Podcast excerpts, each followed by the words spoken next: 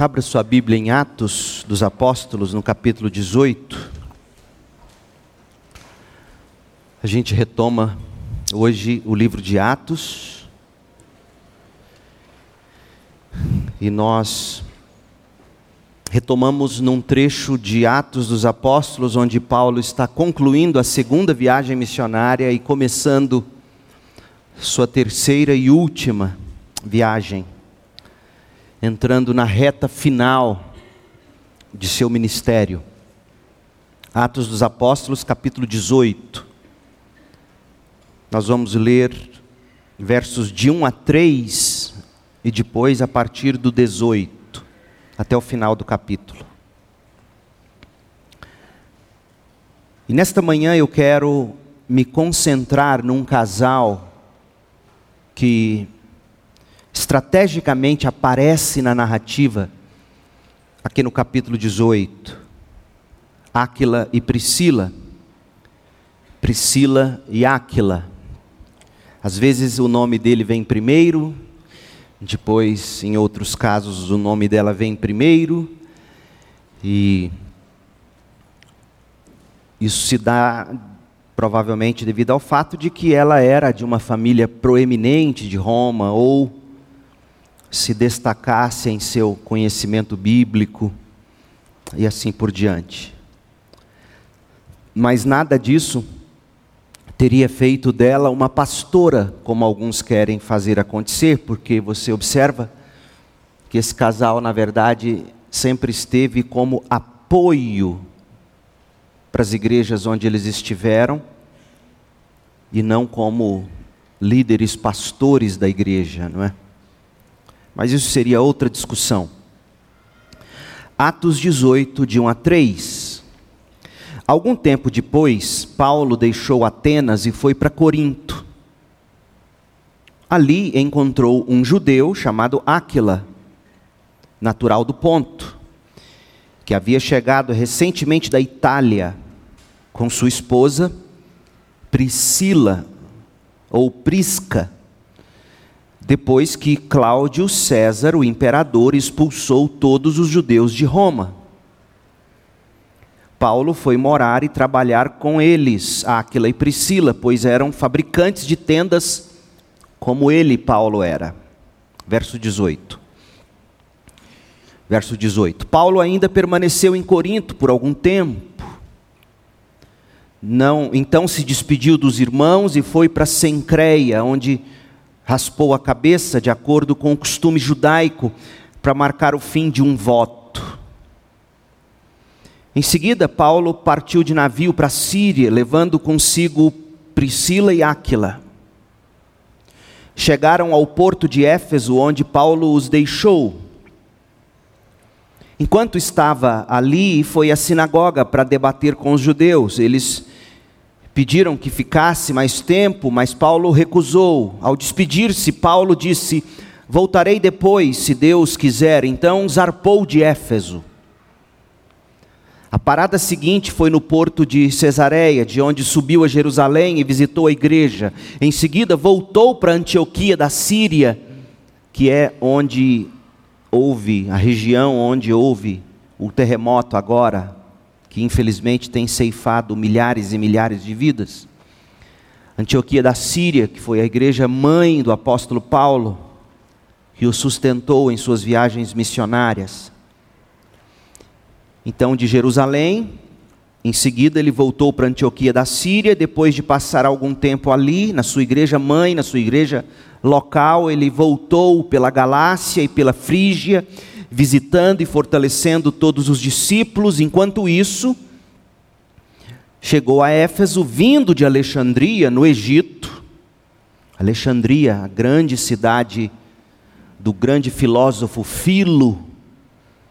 Alexandria, onde ocorreu a tradução do Antigo Testamento para o grego, que ficou conhecida como a Septuaginta.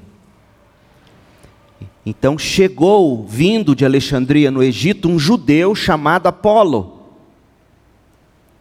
Era um orador eloquente que conhecia bem as Escrituras.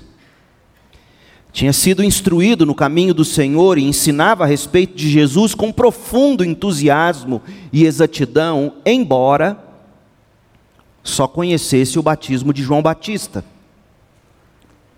Quando o ouviram falar corajosamente na sinagoga, Priscila e Áquila chamaram Apolo de lado e lhe explicaram com mais exatidão o caminho de Deus. Apolo queria percorrer a Acaia e os irmãos de Éfeso o incentivaram. Escreveram uma carta, olha de onde vêm as cartas de recomendação, olha de onde vem a prática de batistas pedirem carta de transferência. São cartas de recomendação, fulano, fulana vindo de outra igreja de mesma fé e ordem, nos é apresentado por carta. Esse é o princípio.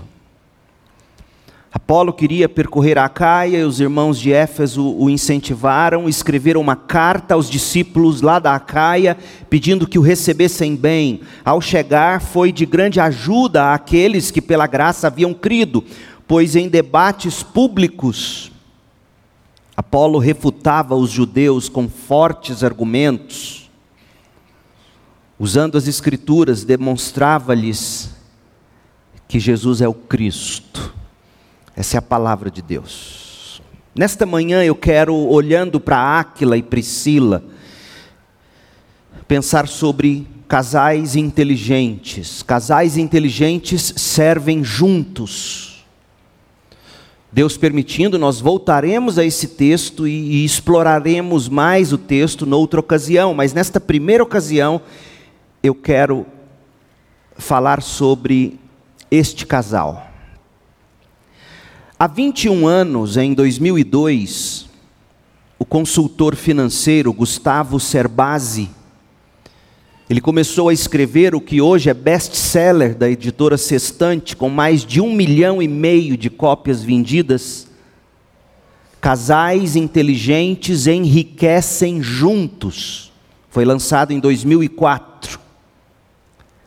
Ele levou dois anos para escrever o livro e, após o lançamento, em 2012, o livro inspirou até filme, cujo título é do filme Até que a Sorte nos Separe. Em linhas gerais, ser base visa a ensinar o casal a administrar o dinheiro para dar uma incrementada no seu relacionamento. Essas são palavras extraídas da própria página do livro na internet, no site da editora Sextante. Propósito de casais inteligentes enriquecem juntos é ensinar o casal a administrar o dinheiro para dar uma incrementada no seu relacionamento. Uma das avaliações que foram feitas da obra no site da Amazon trouxe o seguinte, abre aspas: a união do casal em torno dos objetivos comuns a ambos traz resultados satisfatórios. Bênção, fecha aspas. Ora, se é de fato bênção, deixo com você a leitura do livro e a avaliação à luz da visão bíblica. Eu não quero aqui discutir se é de fato bênção ou não, mas uma coisa é inquestionável. Sem objetivos comuns, objetivos estes que envolvem também finanças, sem objetivos comuns não se chega muito longe, sobretudo no casamento, na vida a dois. Este, aliás, é um princípio bíblico, Amós, capítulo 3, versículo 3 na versão Almeida atualizada, diz: Andarão dois juntos se não houver entre eles acordo? E a resposta a essa pergunta retórica do profeta Amós é: não, não andarão. Para se, se andar juntos, necessário é que tenham objetivos comuns, inclusive financeiros. E esta é a dificuldade que todo e qualquer ser humano, por causa do pecado, enfrenta. Qual dificuldade? A dificuldade de andar de acordo com o outro, a, a, dificuldade de andar de acordo com os outros, isto é, a dificuldade de, de construir, de cultivar e de concluir objetivos comuns com quem quer que seja. É difícil para nós isso. É difícil para qualquer pessoa. E se há, gente, uma área inflamável para todo mundo, em qualquer casamento ou relacionamento, é a área financeira. Por quê? Por que, que a área financeira é tão difícil para nós? Jesus disse em Mateus 6, 21 o seguinte: Onde seu tesouro estiver, ali também estará seu coração. Isto significa que naquilo em que você gastar o seu dinheiro, ou naquilo em que você deixar de gastar seu dinheiro, ali também estará exposto, desnudado o seu coração. Portanto, veja, no que você gasta e no que você deixa de gastar seu dinheiro, desnuda seu coração, revela onde estão seus tesouros. E honestamente, quem de nós adora sair por aí contando para todo mundo aquelas coisas que são secretas do íntimo? Ninguém. E o nosso dinheiro, nossos objetivos, são incrivelmente capazes de revelar no que, em quem ou onde está o nosso coração. Por isso que a gente esconde tudo isso. Porque ao se abrir isso a alguém, você estará sim revelando seu coração. É por isso que essas coisas dão muitos conflitos, é por isso que finanças dá muito conflito no casamento.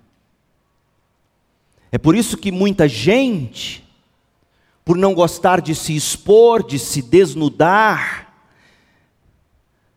por isso que muita gente, não todos, mas muita gente prefere andar e viver sozinha. É por isso que mesmo casados, uns ou outros, umas ou outras se trancam, se fecham. Alguns preferem andar sozinhos porque não precisarão, pensam eles, ter que prestar contas a ninguém não ter que andar em acordo com quem quer que seja. E se você casa e se você se relaciona, você se propõe a andar de acordo com outro. E tem gente que não, não quer isso. Quando você se casa, você tem que se permitir canga sobre os seus ombros e, e, e prosseguir no ritmo das outras pessoas, do cônjuge, dos filhos, quando eles vierem não ter que se envolver e até sofrer com os problemas do outro,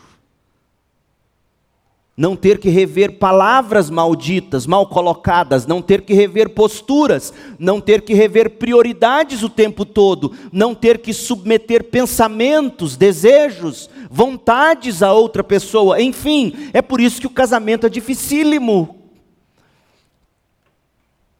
É por isso que o casamento é uma realidade inimaginável para alguns, os que estão de fora, e uma realidade perigosamente inflamável para os que estão de dentro. Mas casamento é fundamental. A pergunta a se fazer é: que benefícios há em se casar? Casar para quê? Quando se espana a poeira de um livro antigo de Salomão, Eclesiastes, encontra-se uma passagem bíblica crucial sobre o tema, a respeito do companheirismo. Quer ver? Leia comigo. Preste atenção em alguns dos benefícios do casamento que são apresentados pelo maior sábio de todos os tempos, Eclesiastes 4, de 9 a 12. Veja o que Salomão diria se você perguntasse a ele: casar para quê? Há benefícios no casamento? A primeira coisa que Salomão te diria: no casamento você encontra, ou você tem, ou o casamento proporciona esforço mútuo. Isto é, o trabalhão de ganhar a vida, de lidar com pressões ou problemas, de sofrer desapontamentos, é mais fácil quando você compartilha a vida a dois. Eclesiastes 4:9 É melhor serem dois que um, pois um ajuda o outro a alcançar o sucesso. A Almeida atualizada diz: melhor é serem dois do que um, porque tem melhor paga do seu trabalho, esforço mútuo. Segundo, apoio mútuo. Quando o cônjuge está emocionalmente abatido, o outro geralmente pode trazer de volta o sorriso, dando um abraço afirmativo, uma palavra bíblica de encorajamento. Casar para quê? Apoio mútuo. Eclesiastes 4:10. Se um cair, o outro ajuda a levantar-se, mas quem cai sem ter quem o ajude está em sérios apuros. Terceiro, encorajamento mútuo. Nada, gente, há que seja mais reconfortante quanto o calor do cônjuge ao seu lado em uma noite fria de inverno da alma, garantindo que tudo ficará bem. Como é bom isso. Casados, casais maduros saberão disso. Chega um momento na vida e épocas na vida que que esse aconchego quentinho do cônjuge é melhor do que o próprio sexo. Olha o que Salomão diz em Eclesiastes 4:11. Da mesma forma, duas pessoas que se deitam juntas aquecem uma outra. Mas como fazer para se aquecer sozinho? Por fim, Salomão fala da força mútua. Ah, gente, como é preciosa a força que vem de Cristo pela instrumentalidade do seu cônjuge e, e, em alguns momentos da vida, dos próprios filhos, porque é disso que Salomão vai falar agora no verso 12. O encorajamento, a, a instrumentalidade do cônjuge e de filhos na relação. Eclesiastes 4,12. Sozinha, a pessoa corre o risco de ser atacada e vencida mas duas pessoas juntas podem se defender melhor. Se houver três, melhor ainda, pois uma corda trançada em três fios não arrebenta facilmente. Então, casar para quê? E veja, eu não estou aqui nesta manhã, por favor, ouçam isso, dizendo que aqueles que ainda não se casaram estão de algum modo menos capazes de serem felizes. Por favor, não me ouçam assim. Estou, ao contrário, destacando aquilo que a sociedade em que vivemos tanto tem trabalhado para fazer, ou seja, destruir qualquer possibilidade ou qualidade do casamento. Casar para quê? Ora, gente, Viver sozinho não foi o que Deus idealizou para o ser humano, Gênesis 2,18. Não é bom que o homem esteja só. Farei para ele uma auxiliadora que lhe seja idônea, à altura. E essa palavra auxiliadora, se você buscar ela no hebraico, sabe quando ela é mais usada em relação a Deus como o nosso grande auxiliador de algum modo, portanto, a esposa é uma figura de Deus no auxílio de seu marido. Preste atenção, irmãs. Auxílio. Palavra usada para falar do auxílio que Deus presta ao seu povo. Preste atenção, irmãs. No valor da mulher num casamento. É uma imagem de Deus nos auxiliando, nos socorrendo. Assim como o marido é a imagem do Cristo que se sacrifica e se entrega pela esposa, assim como Cristo se sacrificou e se entregou pela igreja, a mulher é a imagem do Deus que auxilia o seu povo. Casar para quê? Porque Deus idealizou que assim seja. Aliás, gente, reflita sobre o que escreveu Salomão Antes de Salomão nos dar os versículos de 9 a 12 que a gente acabou de ler, olha o que Salomão escreveu em Eclesiastes 4, de 7 a 8, preparando-nos para os versículos que a gente leu em instantes atrás, agora. Eclesiastes 4, de 7 a 8. Observei outra coisa que não faz sentido debaixo do sol, é o caso do homem que vive completamente sozinho. Mas é o que a sociedade hoje se vangloria e bate no peito dizendo. Sem filho, sem irmão, mas que ainda assim se esforça para obter toda a riqueza que puder, a certa altura, porém, ele se pergunta: para quem trabalho? Por que deixo de aproveitar tantos prazeres? Nada faz sentido, é tudo angustiante.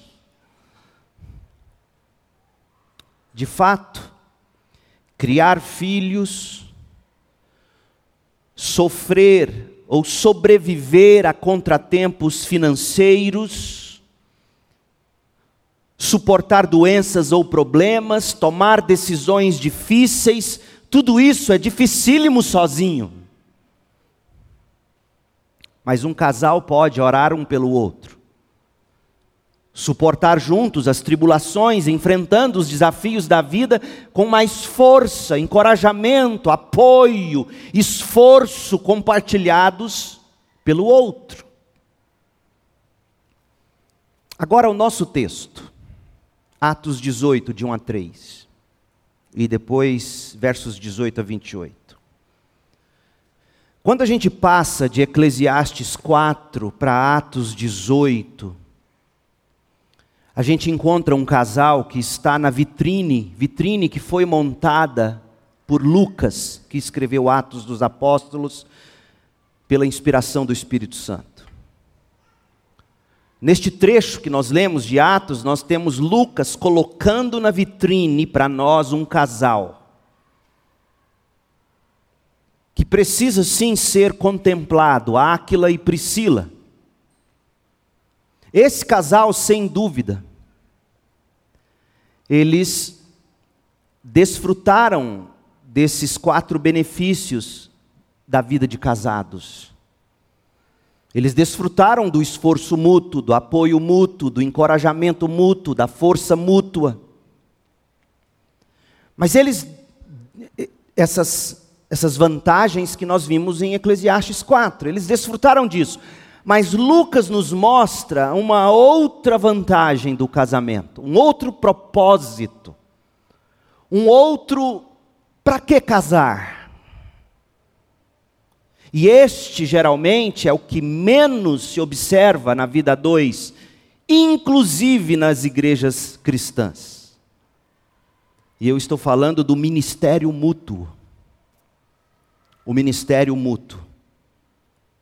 Gente, tudo o que Deus nos dá nesta vida, todos os benefícios que se desfrutam na vida conjugal, ouçam isso, marido e mulher, noivos, namorados, quem está considerando encontrar alguém para construir a vida, tudo que Deus nos dá nesta vida, todos os benefícios que se desfrutam na vida conjugal, servem todos para o mesmo fim qual é o fim de um casamento? Qual é o fim do seu casamento? Você me permite dizer? Glorificar a Deus, fazendo discípulos de todas as nações. Esse é o propósito da vida, esse é o propósito do casamento. Como bem diz nossa campanha de missões este ano e o texto que lemos, até que ele venha, nós vivemos para ir fazer discípulos de todas as nações. O propósito da sua vida E o propósito de todas as subcategorias da sua vida, dentre as quais seu casamento, é glorificar a Deus fazendo discípulos de todas as nações. Seu trabalho, seus estudos, sua vida de casado, sua vida de solteiro. Glorificar a Deus fazendo discípulos de todas as nações. De fato, o casamento, Paulo, quando escreve em Efésios, capítulo 5, de 31 a 33, Paulo escreveu assim: o fim do casamento é ilustrar a união entre Cristo e a igreja. Portanto, é nessa missão, a de ilustrar a união entre Cristo e a igreja, e tudo mais que isso envolve na prática, é nessa missão que casais encontram verdadeira realização e felicidade de verdade, gente. A felicidade não é um alvo, a felicidade sempre é um fruto. Fruto de uma árvore bem cuidada. A felicidade no casamento é fruto de você saber estar cuidando do fim para o qual o seu casamento serve, que é ilustrar a união entre Cristo e a igreja, e tudo o que isso na prática envolve. É nisso que se encontra a realização. Quando você foge da missão do casamento, sabe o que acontece? Seu casamento perde a graça. E aí você passa a viver correndo atrás do que o mundo e todo mundo corre de subterfúgios para a felicidade voltar. Aparência, coisas, passeios, viagens, pacotes de, de viagem, e, e você sai correndo atrás disso em busca de, de achar de novo a realização, quando na verdade, se, se não tem mais, se um dia, ou se nunca teve, se nunca houve a felicidade, é porque vocês em algum momento, ou não captaram, ou não cultivaram, ou abandonaram a intenção para a qual Deus tem o seu casamento que é ilustrar o amor de Cristo pela igreja e as implicações disso em todas as áreas da vida.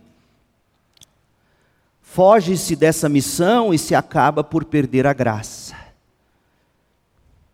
Sabe por que acaba a graça? Porque toda vez que se usa alguma coisa para aquilo que tal coisa não foi projetada, essa coisa quebra. Tenta lavar roupa no micro-ondas.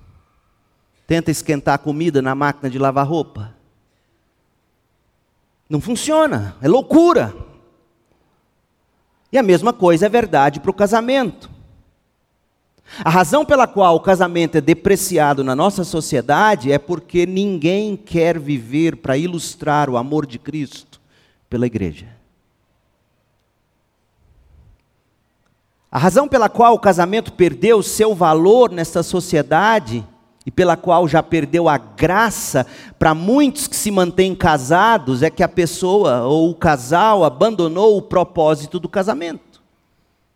Ilustrar o amor de Cristo pela igreja, a união entre Cristo e a igreja e tudo mais que isso envolve.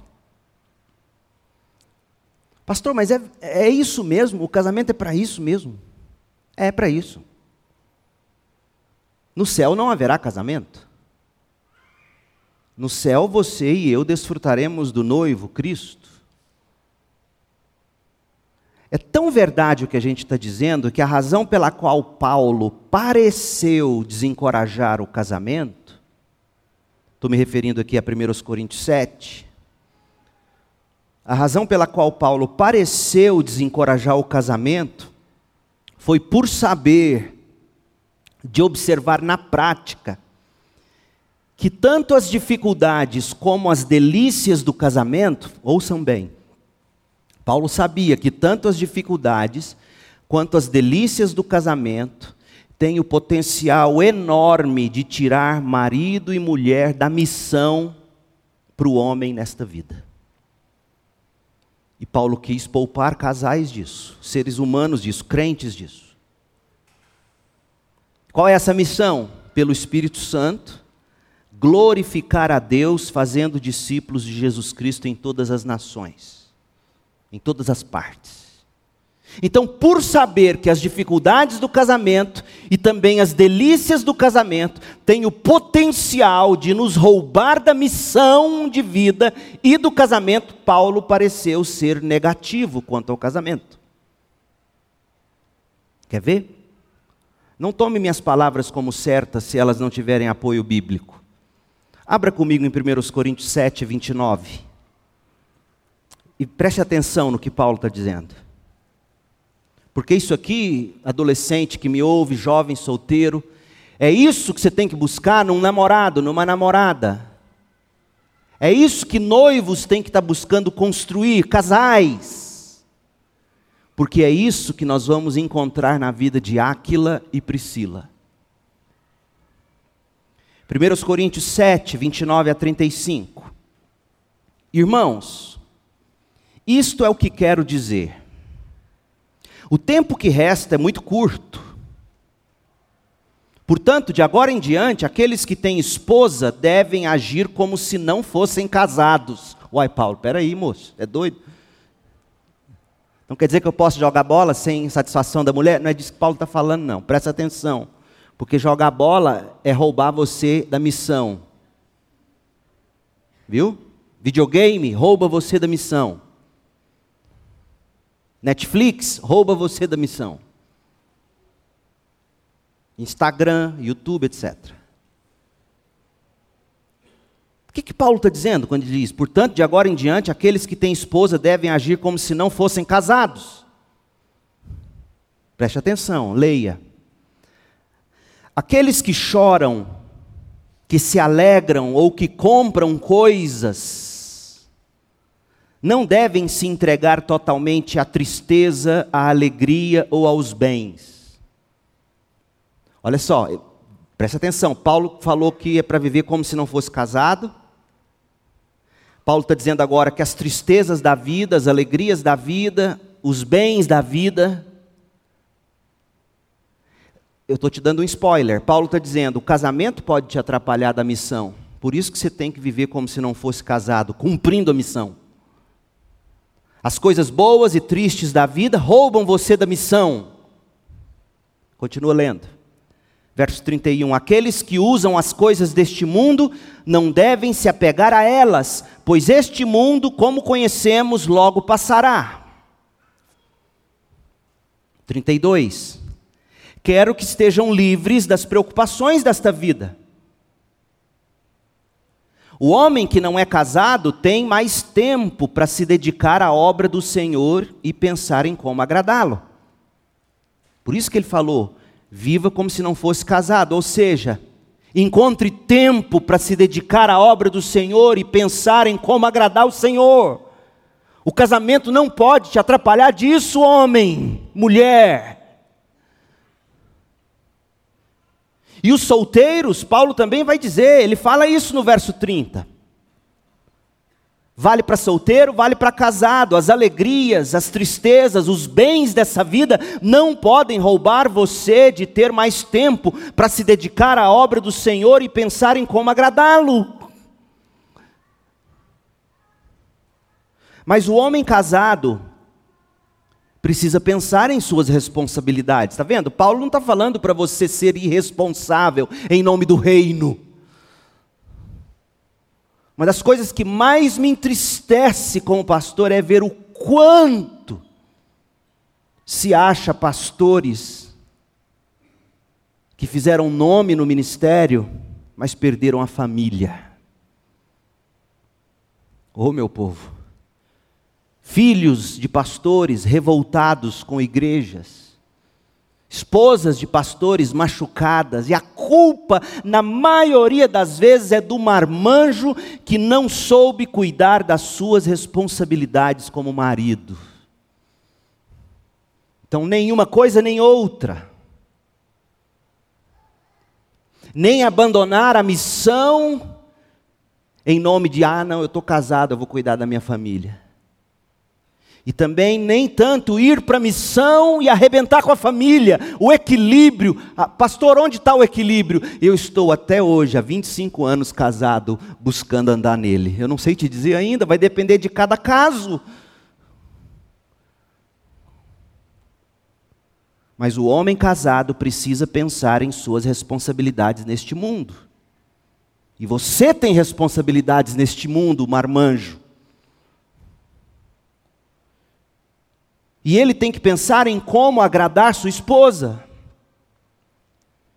Paulo reconhece no casamento os interesses do marido estão divididos. Da mesma forma, a mulher que não é casada ou que nunca se casou pode se dedicar ao Senhor e ser santa de corpo e espírito. Solteiros, se vocês vivem abrasados de cama em cama, é imperativo que se casem. Mas se, se há a capacidade dada pelo próprio Espírito de Deus de você viver com o corpo santo, com a alma ou o Espírito Santo, use a sua vida sem cônjuge para fazer para a glória de Deus. Você não é inferior. Mas a mulher casada precisa pensar em suas responsabilidades. Ou seja, mulheres têm responsabilidades. As do homem no casamento, entregar a vida por ela como Cristo entregou a dele pela igreja, provendo para ela tudo o que Cristo de algum modo proveu, ou menos salvação, é óbvio, só Cristo salva, inclusive a sua esposa e a você mesmo. Mas a imagem do homem é essa, do provedor, do que se entrega provendo. E qual é a responsabilidade da mulher no casamento? Ora, a palavra que, que, que Moisés usou lá em Gênesis nos dá uma ideia. É ser, é ser aquele auxílio divino para o marido. É lindo. É uma sinfonia o que Deus faz no casamento. A mulher casada precisa pensar em suas responsabilidades aqui na terra e em como agradar seu marido. Marido agrada a mulher, mulher agrada o marido. Digo isso para o seu bem e não para lhes impor restrições, ou seja, quer casar, case. Quer ficar solteiro, fique, mas se ficar solteiro, fiquem puros e cumpram a grande comissão. Quer casar, casem e cumpram a grande comissão. As dificuldades, as dores, as coisas, as demandas do casamento não podem roubar você da grande comissão. E a vida de solteiro e os prazeres da vida de solteiro não podem macular você e roubar você da grande comissão. Agora olha a conclusão para você ver por que, que Paulo era tão reticente quanto ou pareceu ser reticente quanto ao casamento. Quero que façam aquilo, seja solteiro, seja casado, quero que façam aquilo que os ajudará a servir melhor ao Senhor, com o mínimo possível de distrações. Uau! Casamento distrai você da grande comissão. E a vida de solteiro também como assim, pastor? É só você ler os versículos 8 e 9 desse mesmo capítulo. Os ardentes desejos sexuais distraem você da grande comissão. Paulo fala disso. Portanto, quer casado, quer solteiro, Paulo diz: Eu quero que façam aquilo que os ajudará a servir melhor ao Senhor com o mínimo possível de distrações. Esse é o propósito do seu casamento. Servir ao Senhor. Esse é o propósito da sua adolescência, da sua juventude, do seu celibato, talvez seja o seu caso. Servir ao Senhor. Com o mínimo possível de distrações. Casamentos perdem a graça e o sabor, não porque falta lingerie nova, viagem nova, perdem a graça, perdem o sabor, porque se perde de vistas a missão.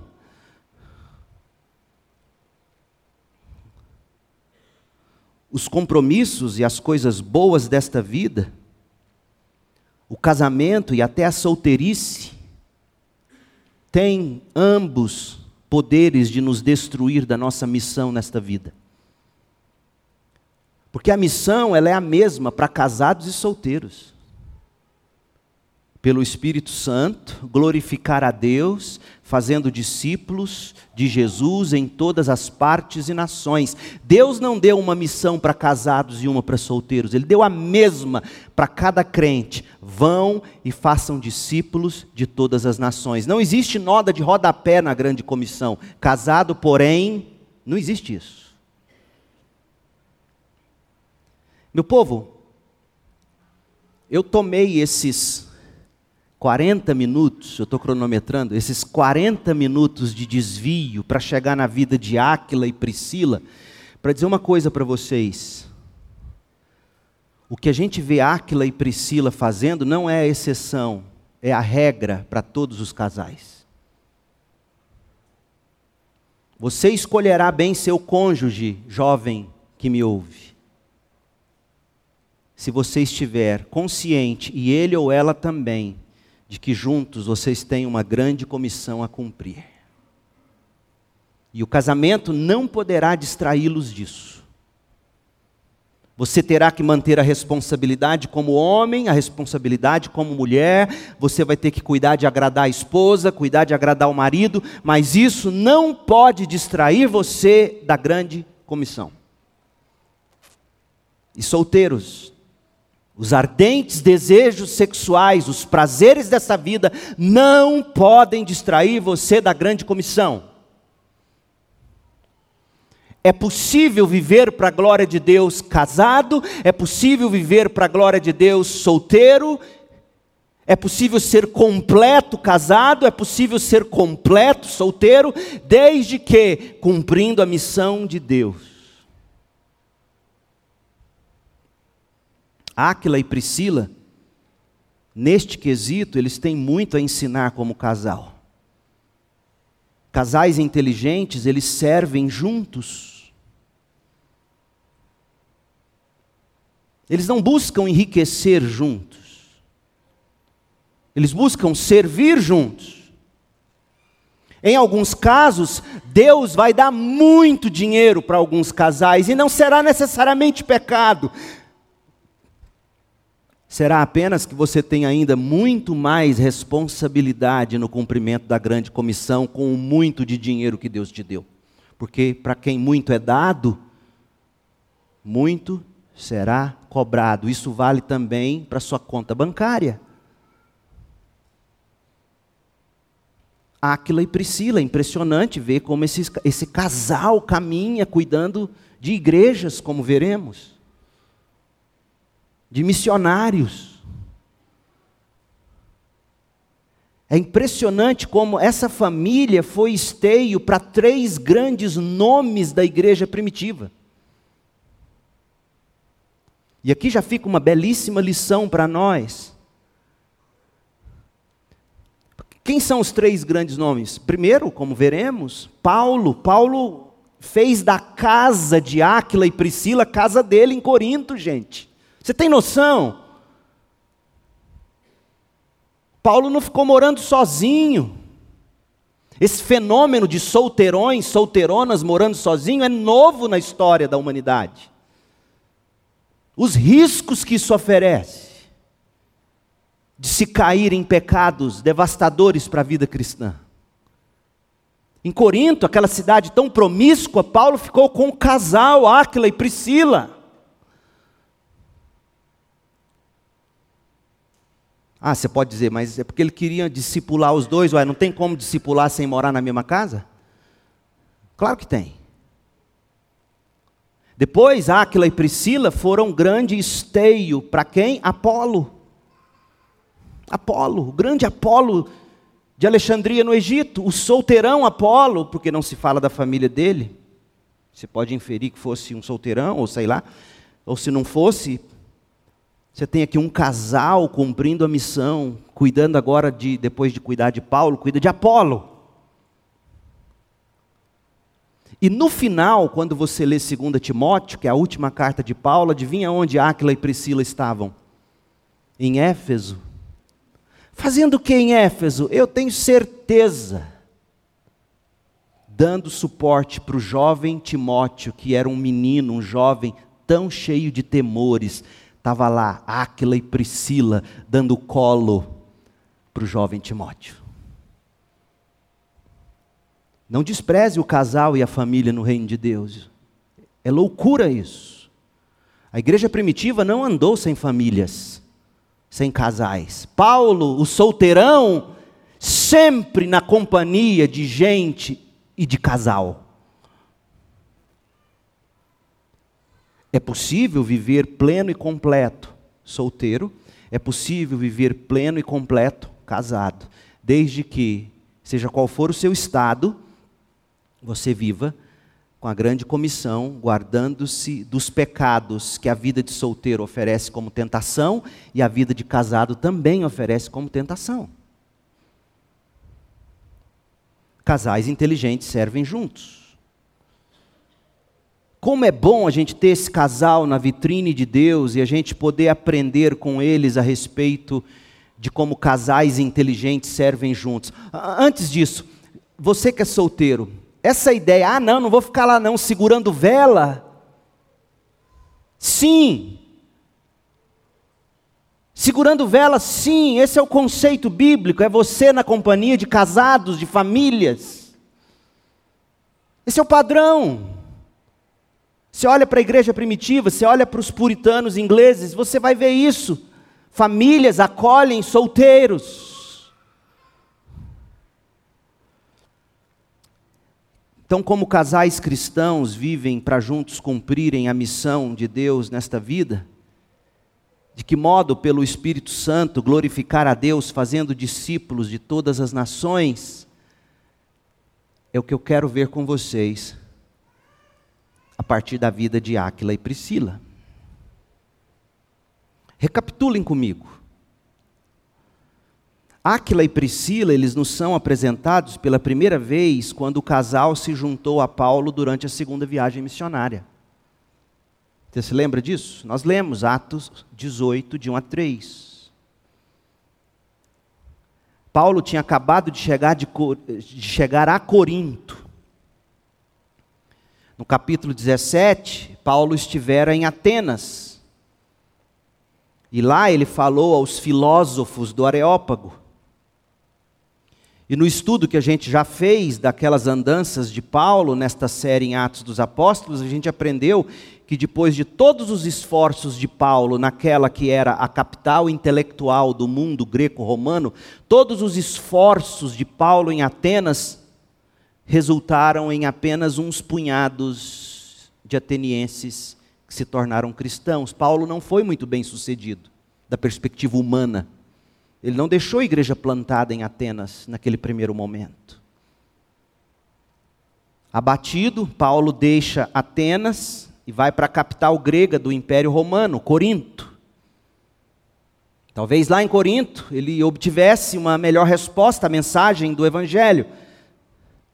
Mas quando Paulo chegou naquela cidade portuária tão indecente, o apóstolo se deparou com algo sem paralelo, gente. A prostituição, a perversão abertas, a vida decadente em todas as camadas da sociedade coríntia.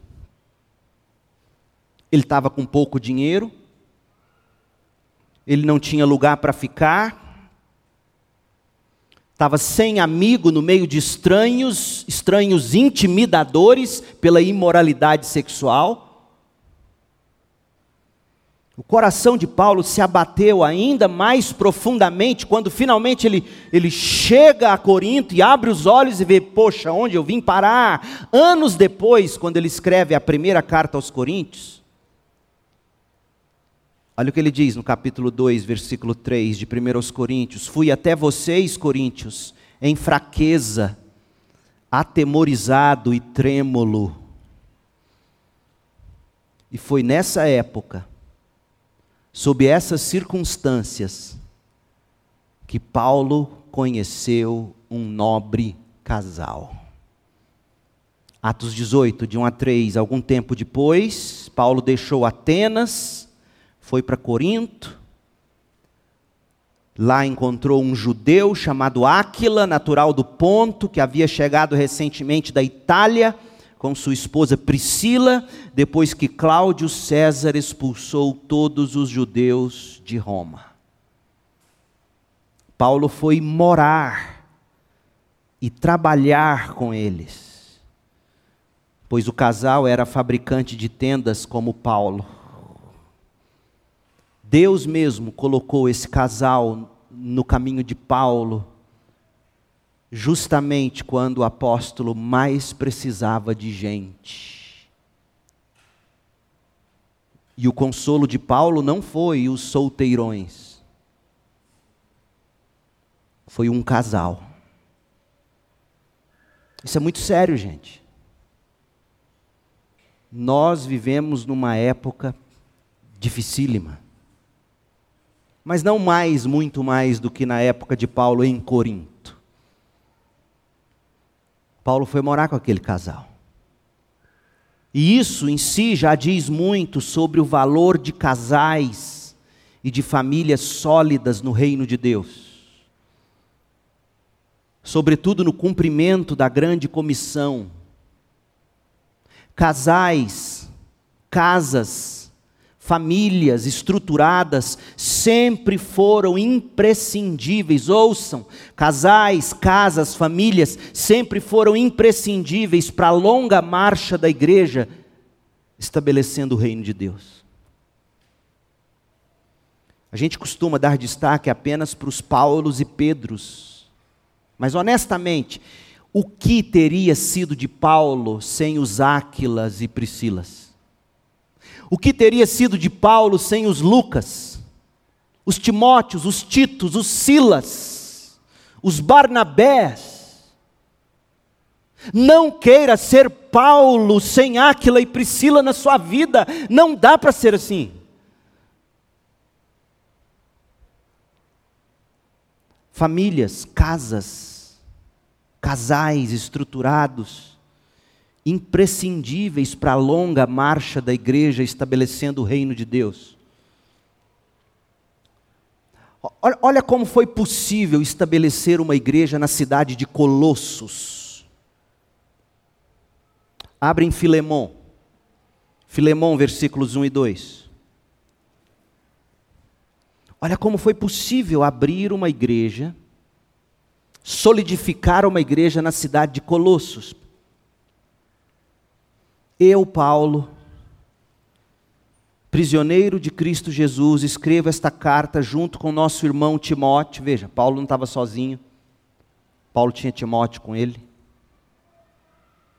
E, e diga-se de passagem, com gostos absolutamente diferentes dos de Paulo. Paulo era mais velho, Timóteo era mais jovem. Paulo era corajoso, Timóteo era medroso. E ele escreve a Filemon, nosso amado colaborador, e a nossa irmã Áfia, a Arquipo, nosso companheiro na luta, e a igreja que se reúne em sua casa. Colosso, casa de uma família, casais, casas, famílias imprescindíveis para a longa marcha da igreja avançando, levando o reino de Deus. Você tem dúvida disso? Te dá outro texto, que nem sempre é utilizado. Segunda de João, segunda carta de João, versículos 10 e 11. Olha o que casais faziam com os Paulos, com os missionários. Eles davam casa, comida, cuidado e dinheiro 2 João 10, versos 10 e 11, diz assim: 2 João, se alguém for às suas reuniões, aos seus cultos e não ensinar a verdade de Cristo, depois do culto, não chame ele para entrar na sua casa, nem lhe dê nenhum tipo de apoio. Quem apoia esse tipo de pessoa torna-se cúmplice de suas obras malignas. O que, que você aprende disso aqui? Que quem apoiava a obra missionária recebia os missionários, sustentava eles de algum modo, costurava as meias deles, as cuecas deles, as roupas deles.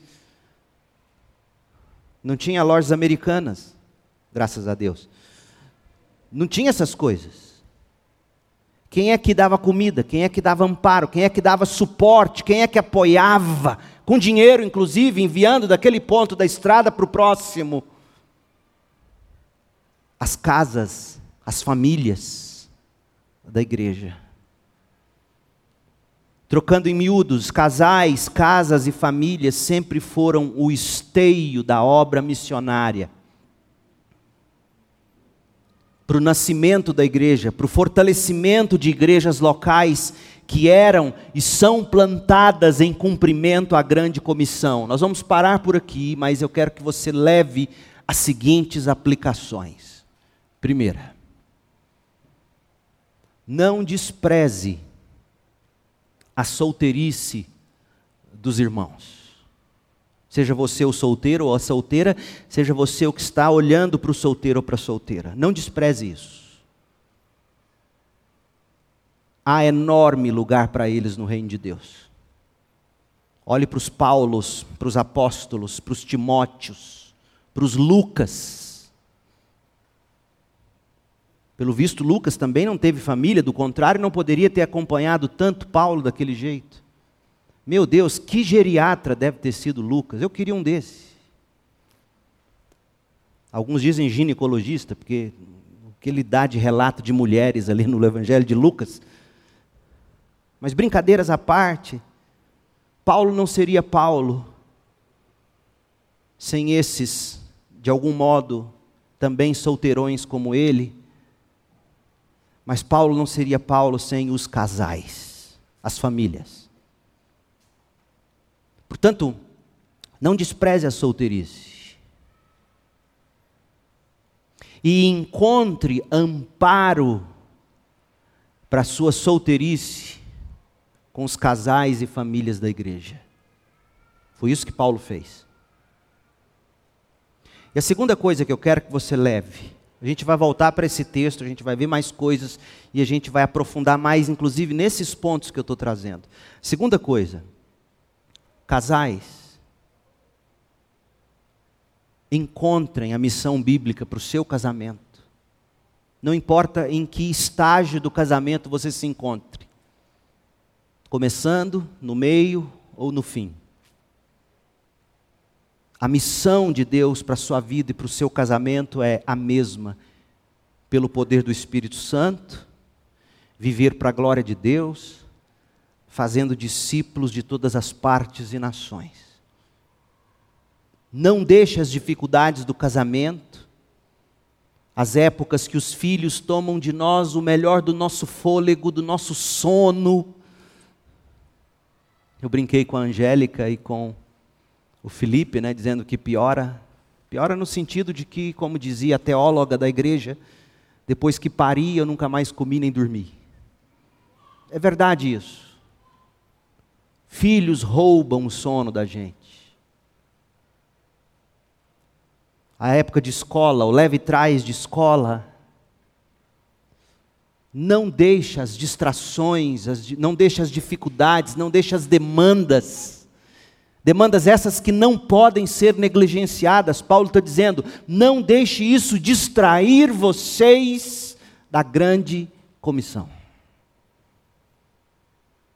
Fazendo de sua casa um lugar para receber os Paulos, os Apolos, os Timóteos, dar sustentação, dar apoio, dar consolo, dar dinheiro, dar oração, dar cuidado. Faça da sua casa um pequeno grupo. Foi assim que a igreja primitiva floresceu. Então, nesta manhã, o meu desejo é que você, solteiro e casado, entenda isso. Porque a grande tentação do solteiro, até para que fica na defensiva, eu até entendo, há tanta crítica feita a quem é solteiro, mesmo que veladamente, eu tenho até pena. Eu, eu, quando eu brinco é porque escapole, depois eu mordo na língua, quando eu falo assim, você não casou ainda não? Não se brinca com isso. E aí esses solteiros, eles na defensiva, eles encontram meios até de às vezes sem perceber criticar casamento e família. Isso é pecado, isso não existe. Então você solteiro não tem do que se defender. Porque quem te critica está errando. A não ser que a sua vida seja uma vida que não inspire piedade e devoção. Aí você tem que repensar mesmo. Porque se a vida do casal encontra como distração as dificuldades e as delícias do casamento, a vida do solteiro encontra como distração os desejos ardentes sexuais. Então, está abrasado? Casa. Ah, não dá para casar. Então, envolva-se com quem é família de Deus e ande e busque nisso, com o suporte da igreja, a castidade. Essa é a história do cristianismo. Essa ideia de solteirão vivendo como quer para a glória de Deus, isso é recente na história da igreja. Isso nunca existiu. Sempre se prestou contas da sua vida sozinho na história da igreja cristã, para o bem ou para o mal. Houve abusos, eu sei, mas essa é a regra. Eu acho que você entendeu a mensagem, meu povo. E me desculpe, não há aqui carapuça para ninguém. Por favor, e pastor, hoje falou para fulano. Falei, falei para você que está falando que falei para fulano. Eu não mando recado eu dou o recado de Deus. E eu estou aqui pregando em Atos 18, ocorreu de cair em Áquila e Priscila, e eu vou fazer o quê se eu tenho que falar isso? Eu não dou recado. Eu trago o recado de Deus, segundo eu entendo estar nas Escrituras. Então, por favor, não vão brincar comigo, pastor, você falou para fulano, hein? Falei para você, linguarudo. Se caiu no fulano, glória a Deus. Ou na fulana, mas que todos nós, de um modo ou de outro, caímos nos pecados que eu descrevi aqui, eu tenho a absoluta certeza que caímos, começando por mim. Então nós vamos pegar essa mensagem para nós, você para você, eu para mim, e vamos pedir a graça de Deus em Jesus, para que com sem distrações, seja da vida de casado, seja da vida de solteiro, a gente, pelo poder do Espírito, viva para a glória de Deus, fazendo discípulos de todas as partes e nações. Abra sua casa. Crie o ministério Áquila e Priscila na sua casa.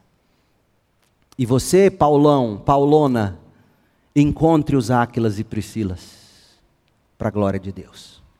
Oremos. Pai, em nome de Jesus,